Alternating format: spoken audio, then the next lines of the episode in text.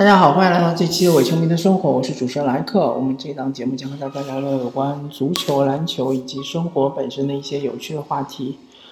啊，那么我们这一期做一期火箭周刊啊，也算是久违了的火箭周刊，因为之前的话我一般都能够保持一周更新一次的频率，但是啊，最近这一段时间或者说从这个月开始，呃，由于比较忙，所以说呢，火箭周刊就会时断时续的做。那么，呃，说到火箭队，我相信他整个球队的建队理念就是瞄准了金州勇士，对吧？那么说火箭之前，我们先来聊一聊，如果火箭遇到勇士，其实最难对位的并不是，呃，大家很多人认为的库里或者是 KD。那么，因为库里和 KD 是明面上的，其实，呃，另外一方面来说，这个克莱汤普森有可能是成为一个胜负手，或者说，如果克莱汤普森手感特别火热的话，火箭队将难以招架。我是说防守方面啊，进攻方面来说的话，当然火箭也有自己的杀手锏，那就是哈登，对吧？如果哈登状态火热之极。啊，后撤步三分特别准，那么我相信勇士这边其实也防不了，对吧？呃，不管是杜兰特也好，是追梦格林也好，甚至或者是克莱汤普森也好，其实基本上都很难盖到登格，或者说很难干扰他。呃，那么为什么说克莱汤普森他的进攻特别难防呢？因为首先他是身高比较高，好像是两米零一吧，啊，臂展也比较长，然后呢，他就出手点很高。那么勇士的打法就是很多的无球掩护，呃，打乱你的这个防守的阵型。但火箭队对付的勇士这种方法的破解之道就是无限换防，对吧？不管你是有球挡拆也好，或是无球挡拆也好，无球掩护也好，我都是逢挡拆就换人。那么这样做的最后的结果很有可能就是导致克莱面对一个相对来说比较矮的球员，啊。我就说一下，嗯，能对上克莱的火箭队的球员，比如说，呃，像中锋肯定没问题，对吧？呃，然后大前锋肯定也没问题，对吧？塔克这种肯定也能对上克莱。那么相对来说啊，豪斯应该也是可以对上克克莱的。相对来说，后卫线就比较矮一点了。那么登哥是可以对上克莱的，因为登哥的臂展特别长，对吧？那么。小李可以勉强对上克莱，因为小李身高相对来说还比较高一点。啊，其他的球员我感觉就没有办法对上克莱，包括是戈登，对吧？包括是保罗，包括是杰拉德格林。那么这几位其实在场上的时间还挺多，所以说呢，啊，很有可能被克莱抓住弱点，在你头上就是所谓的超手投篮嘛，就是你盖不到我。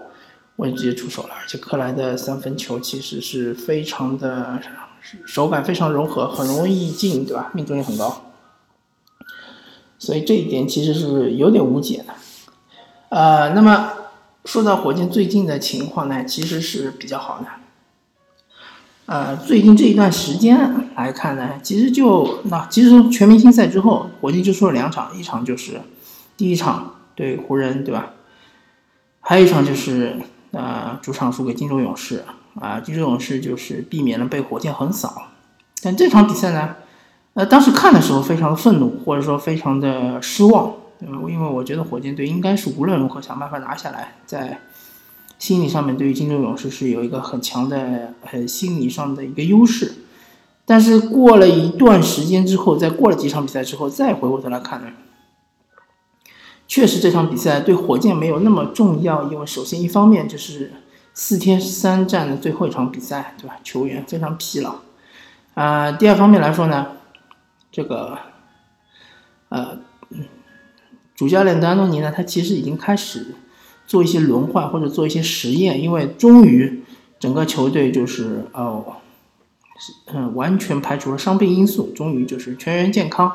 那么他可以做一些，其实应该是赛季初开始的时候做的一些工作，试验一些呃其他的阵型，对吧？试验一些他认为可能比较有效的阵容。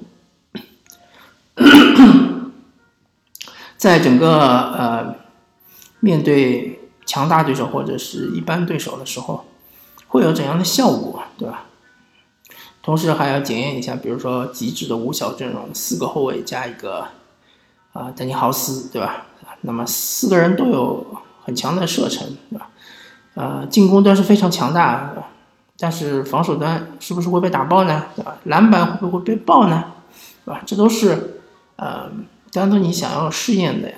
那可能这种极致阵容不一定会在季后赛使用，或者说季后赛可能只用个三分钟到五分钟，对吧？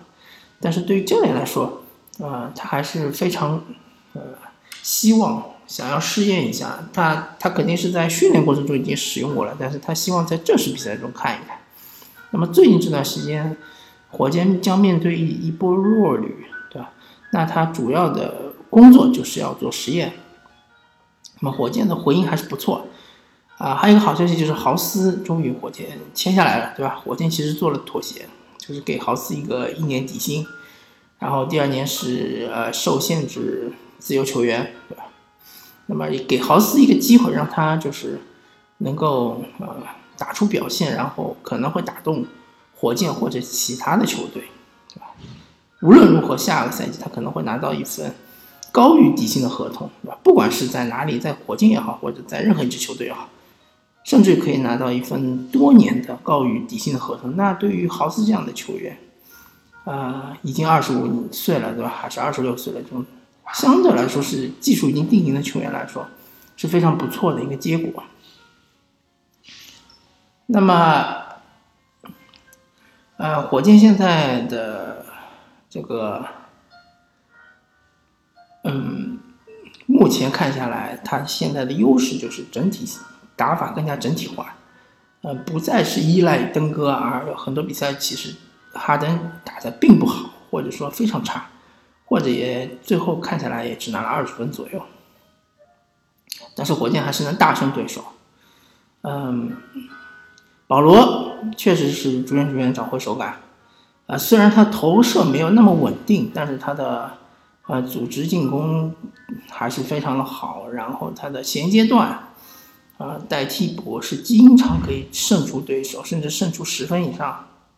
那这点对火箭来说是非常重要的优势。那么，呃，接下来一段时间，呃，首先是会有一波轮换，对吧？但是不会轮换登哥，因为詹姆斯哈登他的性格，呃，注定了他不喜欢轮换，对吧？他就喜欢上场打球，他就要对得起买球票的球迷。嗯，所以德安东尼没有办法说服他，让他接受轮换。那么哈登就要在球场上逐渐逐渐找自己的手感，因为自从全明星之后，他其实三分球是命中率非常非常低，对吧？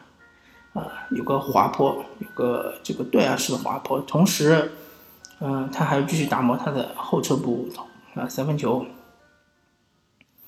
嗯，那主要的话，火箭现在的状态其实是非常好，而且是处于一个非常，呃，有利的一个位置，位置还不错。只要保持第三，对吧？其实，呃，最终如果没有办法超越掘金，达到西部第二也没有办没有关系，因为西部第三和西部第二其实是，呃，享受同样的待遇，只是就是说，呃，半决赛的时候可能是少一个主场。但如果面对掘金的话，我觉得火箭过关的概率还是非常高。他如果不是面对掘金的话，那么火箭会多一个主场。